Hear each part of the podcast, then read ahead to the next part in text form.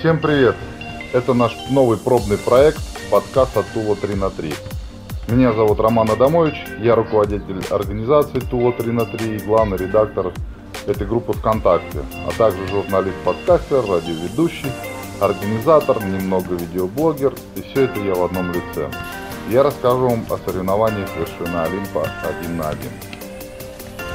После проведения в 2016 году последнего, самого престижного турнира по стритболу в бескомпромиссном формате 1 на 1, э, Red Bull King of the Rock, спортивная организация Тула 3 на 3 провела в 17 и 18 годах два похожих соревнования под названием «Вершина Олимпа 1 на 1».